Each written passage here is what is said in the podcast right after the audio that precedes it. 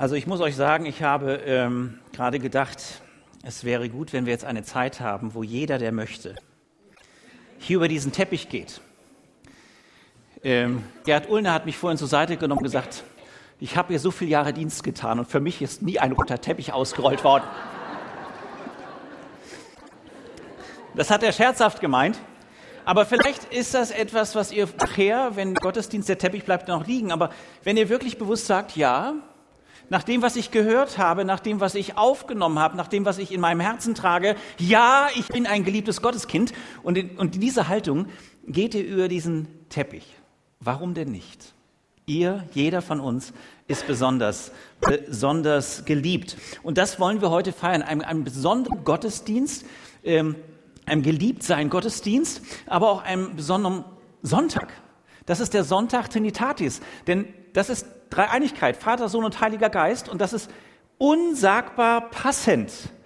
Denn ohne ein der drei und doch eins würde was fehlen.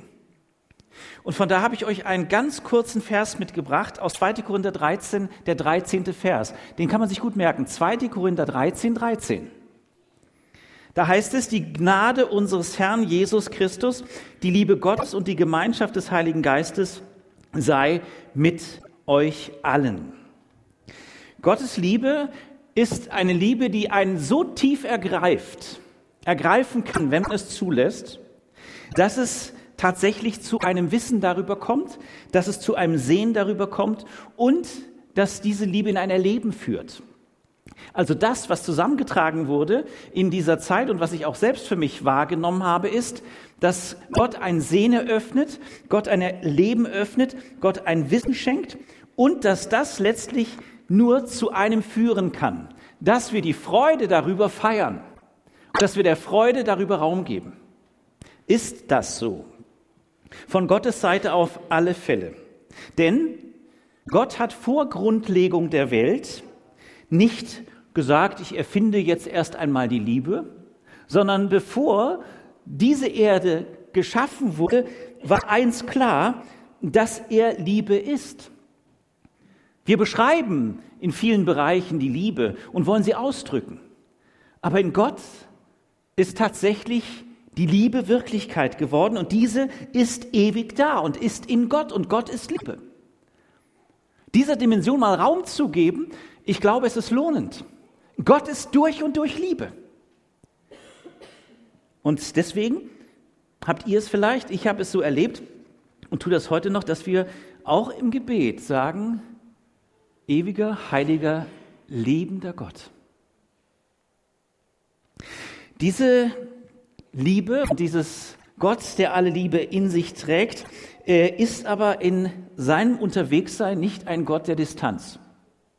Nicht ein Gott des Abstandes, nicht ein Gott des mürrischen Schauens, nicht ein Gott, der Nähe nicht zulässt, sondern wir verkünden hier heute Morgen vor der sichtbaren und unsichtbaren Welt den Gott, der in unsere Wirklichkeit, in deine Wirklichkeit hineingekommen ist in seinem Sohn Jesus Christus.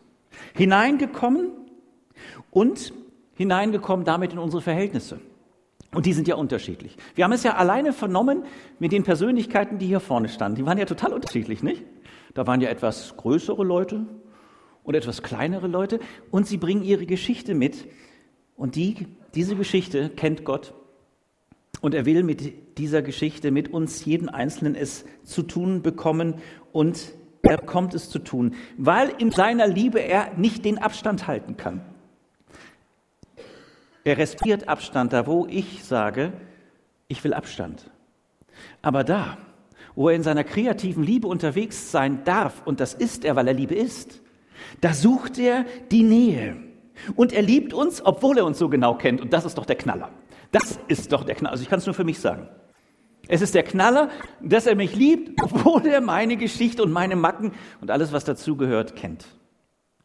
Das Buch, was wir lesen konnten oder wo wir uns ein Stück weit des Weges und immer wieder hinführen zum, zur Bibel, zum Wort Gottes, befunden haben von Wayne Jacobson.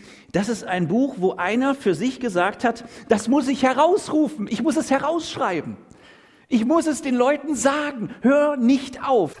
der Liebe Gottes zu vertrauen und der Liebe Gottes mehr zu glauben, als dem, was eventuell diese Liebe nehmen und rauben will. Oder was an oberflächlicher Liebe, an total oberflächlicher Liebe ein begegnet. Denn da unterscheidet die Liebe Gottes sich doch sehr stark von einer anderen oberflächlichen, meistens einem Grund dahinterstehenden Liebe. Er liebt uns trotzdem. Halleluja. Dieses großartige und einmalige Geschenk seiner Liebe ist eine Liebe, die sieht, die unwahrscheinlich sehend ist, die alles weiß und trotzdem Liebe bleibt.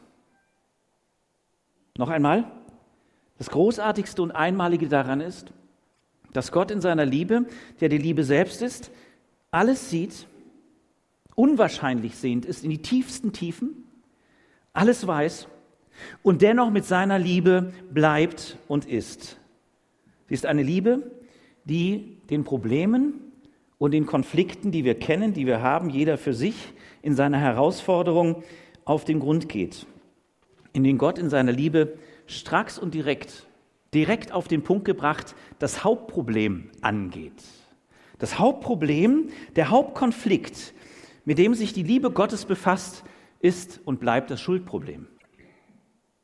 Das Schuldproblem ist im Fokus des liebenden Gottes und dieses Schuldproblem, das nimmt er nicht in billiger Liebe irgendwie so an oder so ist es halt, sondern das hat ihm das Kostbarste gekostet.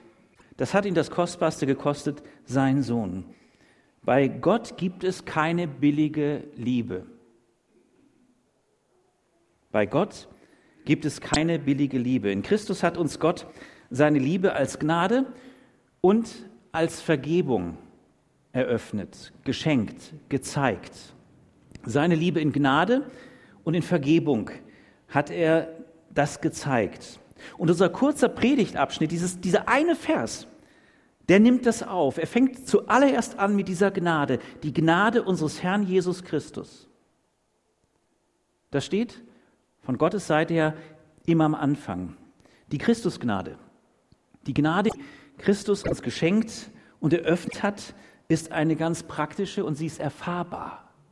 Gottes Gnade ist eine erfahrbare Gnade. Es ist nicht eine Abhängigkeitsgnade, so nach dem Motto, wenn du das richtige Lied nur singst und hüpfst, dann ist die Gnade da, sondern es ist eine verschenkende Gnade, die mir zusagt, dass ich geliebt bin, weil er alles, Christus Jesus in seiner Gnade dafür getan hat. Christus ist diese Gnade Gottes. Das hat Paulus zutiefst erfahren in seinem Leben. In seinem Glaubens- und in seiner Lebensgeschichte ist das zur Wirklichkeit geworden. Es ist sozusagen fokussiert worden. Und deswegen ist diese Reihenfolge, dass die Gnade unseres Herrn Jesus Christus vor der Liebe Gottes steht, eine ganz wesentliche. Die Gnade unseres Herrn Jesus Christus, die er erkauft hat am Kreuz, die er bezahlt hat mit seinem Blut, mit seinem Sterben am Kreuz, die in drei Tagen danach in einer Auferstehungskraft der Liebe Gottes neu Raum geben durfte für uns bleibend, ist eine Reihenfolge, ist ein Geschehen, was Paulus für sich selbst hochhält. Warum? Und jetzt wird es ein bisschen persönlicher. Paulus ist ein Mann, von deren Geschichte, von seiner Geschichte etwas aufleuchtet im Neuen Testament. Sie ist festgehalten, weil Gott sagte, hey, das ist es wert, festgehalten zu werden durch die Kraft des Geistes. Und dieser Paulus, der damals noch Saulus hieß, der kannte von Kindesbeinen an, von Kindesbeinen an das erzählt bekommen über das, dass es einen Gott gibt. Das wurde ihm erzählt. Und da hinein wurde er auch geprägt. Es waren also Vorlebemenschen um ihn herum, so wie du auch ein Vorlebemensch bist. Wir alle sind Beispiele, sind Beispiele dafür, wie es sein kann. Oder vielleicht auch nicht, sein sollte. Saulus, damals noch, nach Paulus, ist aber hineingewachsen in ein Erzähltbekommen und dieses Erzähltbekommen, diese Prägung eröffnete ihn, ihn in dem, was er vorgelebt bekommen hat, eine unsagbare Verpflichtung.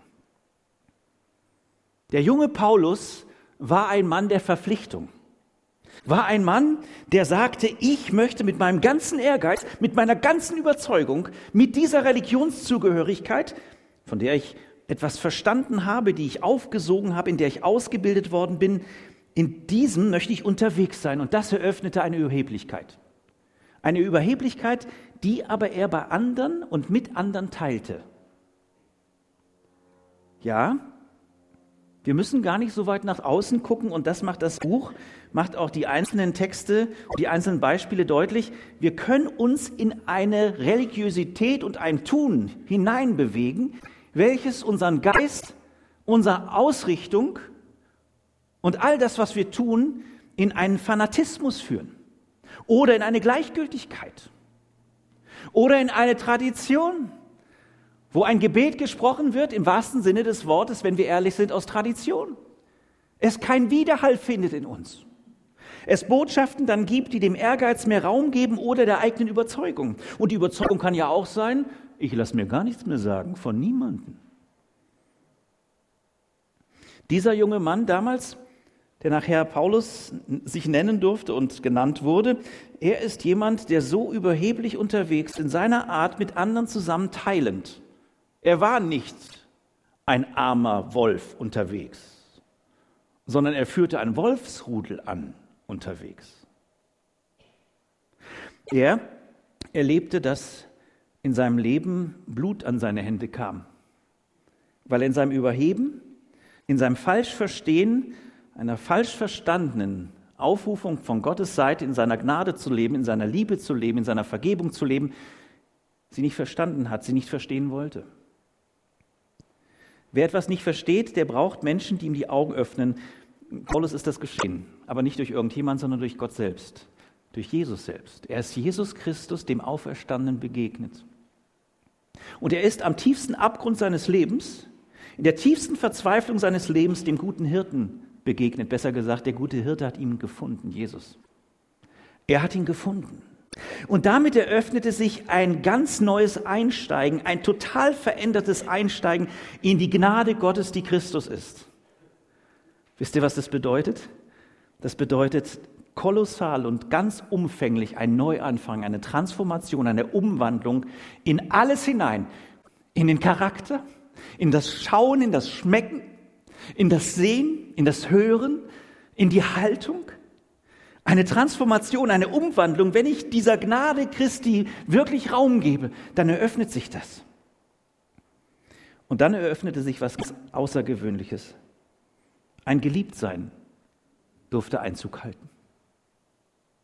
Und das ist mit all denen, die unterwegs sind, ein außergewöhnliches. Da, wo Christus in seiner Gnade wirklich Annahme findet und ich nicht mehr beweisen muss, dass ich doch irgendwie gut bin oder zumindest etwas besser.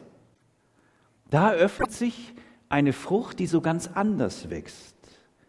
Ich nehme mein Geliebtsein an und verstehe, Umkehr ist was Wunderbares. Ja sagen zu Gott ist was Wunderbares. In seiner Nähe zu leben ist was Wunderbares. Zu beten zu ihm, im Gespräch zu sein mit ihm, ist etwas Wunderbares. Ich bin getragen in seiner Liebe, die alles bezahlt hat was kann dir denn dann noch wie passieren und mir? Er trägt sogar auch in schwersten Zeiten. Diese Liebe trägt auch durch den ersten Tod. Das Geliebtsein aus Gnade ist nämlich wahres Geliebtsein in Ewigkeit. Die Liebe, die du von Gott dir in dein Herz schenken lässt und die einfach Raum haben darf, sie eröffnet Ewigkeit. Du bist, wir sind für das Ewige geschaffen und das ist großartig. Ich habe ähm, mich gefragt, äh, wie ist das denn in schweren Zeiten? Wie ist das in Anfechtungszeiten? Dann will ich euch und mich selbst erinnern an ein paar Aussagen aus dem Römerbrief, Kapitel 8. Was also könnte uns von Christus und seiner Liebe trennen? Leiden und Angst vielleicht? Verfolgung, Hunger, Armut, Gefahr oder gewaltsamer Tod? Nein. Denn ich bin ganz sicher, weder Tod noch Leben, weder Engel noch Dämonen, weder Gegenwärtiges noch Zukünftiges, noch irgendwelche Gewalten, weder Hohes noch Tiefes oder sonst irgendetwas können uns von der Liebe Gottes trennen, die er uns in Jesus Christus, unserem Herrn, schenkt. Gottes vergebende Liebe, Die Christusgnade ist unerschöpflich, sie hat kein Ende. Und das, ich kann es nicht anders sagen, das macht was mit mir, das eröffnet Freude, das eröffnet Jubel, da kann ich nicht so bleiben, wie ich davor noch war. Sogar in diesen Abgründen ist er da. Und seine Liebe trennt mich nicht, trennt mich nicht, sondern gibt mir Leben. Christen sind Menschen der Freude. Der Abschnitt, den wir gerade hier gelesen haben, diesen einen Vers, wenn man da drüber sieht, sagt Paulus auch an anderen Stellen, freut euch. Einfach so. Nein, kostbar, freut euch. Also man freut sich ja, wenn man mal ein Geschenk bekommt. Man freut sich über ein neues Auto. Manche mehr, manche weniger. Über ein neues Fahrrad. Was sind für tolle Fahrräder auf dem Grundstück? Ich könnte mir auch eins aussuchen. Man freut sich. Aber diese Freude ist eine ganz andere. Es ist eine ganz andere Freude. Es ist eine Freude, die mein Hetzen, mein Beweisen müssen, mein Murren, mein permanentes Murren, mein geschmackloses Tun wandeln möchte, verändern möchte. Dass du ein Mann, eine Frau, eine Frau, ein Mann der Freude wirst. Das ist die Einladung heute. Dazu gibt es die Geliebtzeit, die nicht aufhört. Meint ihr denn, dass die Geliebtzeit aufhört, wenn wir im Himmel sind? Ich hatte bei manchen den Eindruck, ich möchte so sagen, ich will nichts unterstellen. Aber gut, dass jetzt diese Geliebtzeit zu Ende ist. Natürlich aufs Buch bezogen. Okay, da kann man unterschiedlichen Geschmack sein. Aber ich sage euch was, das Geliebtsein wird nicht aufhören. Es Geliebtsein wird nicht aufhören, sondern ganz im Gegenteil. Es wird noch in einer viel größeren Dichte uns entgegenkommen. Und ich möchte dich, ich selbst bin eingeladen, dieser Liebe Raum zu geben. Und diese Liebe öffnet auch eins. Sie öffnet eine große Ruhe und Gelassenheit. Da kann ich dem anderen, da kann ich dem anderen durch die Kraft des Heiligen Geistes, und das ist das Dritte, was hier erwähnt wird, der Heilige Geist, die Gemeinschaft des Heiligen Geistes, tatsächlich diese Gemeinschaft erlauben. Und ich bleibe ruhig.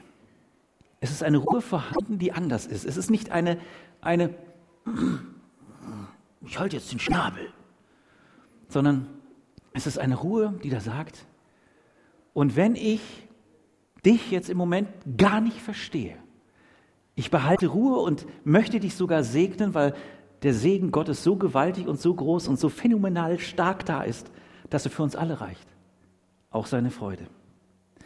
Es wird durch den Heiligen Geist eine Gemeinschaft eröffnet, der Räume öffnet, die auch diesen Raum darstellen. Ein Raum der guten Worte, ein Raum der Frucht, ein Raum der heilenden Taten, ein Raum der Freude, die von innen kommt und eine Gemeinschaft, die den anderen nicht verborgen bleibt. Die Freude, die Gott schenkt, bleibt nicht verborgen. Ich habe das gesehen bei Gain. Ich, ich musste aufpassen, dass ich nicht heule. Und zwar nicht, weil ich so irgendwie so nah am Wasser gebaut bin. Es hat mich ergriffen. Es hat mich ergriffen. Wisst ihr warum? Weil ich auch zu denen gehöre, wenn ich nicht aufpasse, schalte ich ab, was da an den Grenzen Europas passiert. Und wenn ich die Kinder sehe und wenn ich die Menschen sehe, die von Gott geliebt sind und die die Geliebtheit erleben sollen und sie vor Stacheldraht sind, mag ich jetzt gedacht werden, was will, aber von der Liebe Gottes her, dann sind es unsere Geschwister, kleine und große, von Gottes Seite. Geliebte Kinder Gottes. Also von daher, lasst es uns nicht verborgen halten, unseren Glauben. Ich hatte überhaupt nichts davon. Der Glaube, der für sich sagt, der dann bekannt wird im Wort, das ist für mich so eine ganz persönliche, private Geschichte, sage ich, oh, dann ist es eine einseitige Liebe. Und wenn du nicht aufpasst, wird sie egoistisch. Ich mit Gott, es ist alles klar. Ich weiß gar nicht, was dein Problem ist. Mit Gott ist alles klar bei mir. Die Liebe, die Gott schenkt, eröffnet uns eine Bewegung zum anderen hin. Eröffnet uns, dass unsere Horizonte geweitet werden und dass ich den Blick, den ich vielleicht gerade noch nicht hatte für jemand, neu geschenkt bekomme. Diese Einladung möchte ich heute Morgen aussprechen. Darf ich heute Morgen aussprechen? Es durchzieht die Beziehung die Vielfalt in Einheit wird groß geschrieben. Die Vielfalt in Einheit, die der Heilige Geist schafft. So ist mein Bruder, meine Schwester, so dürfen wir uns ja nennen. Und es ist uns am Donnerstag wieder in Erinnerung gerufen worden von einem in unserer kleinen Gruppe beim Gespräch. Wo tun wir das eigentlich noch? Schwester und Bruder zu sagen es aber auch so zu meinen. Der Gesang und die Instrumente werden wieder neu in die Mitte gestellt. Und Gott wird in Freude bejubelt über seine Größe. Wir gehen in die Anbetung. Friede zieht ein und darum jubel ich dir zu. Wollen wir jubeln? Dann lasst uns singen. Amen.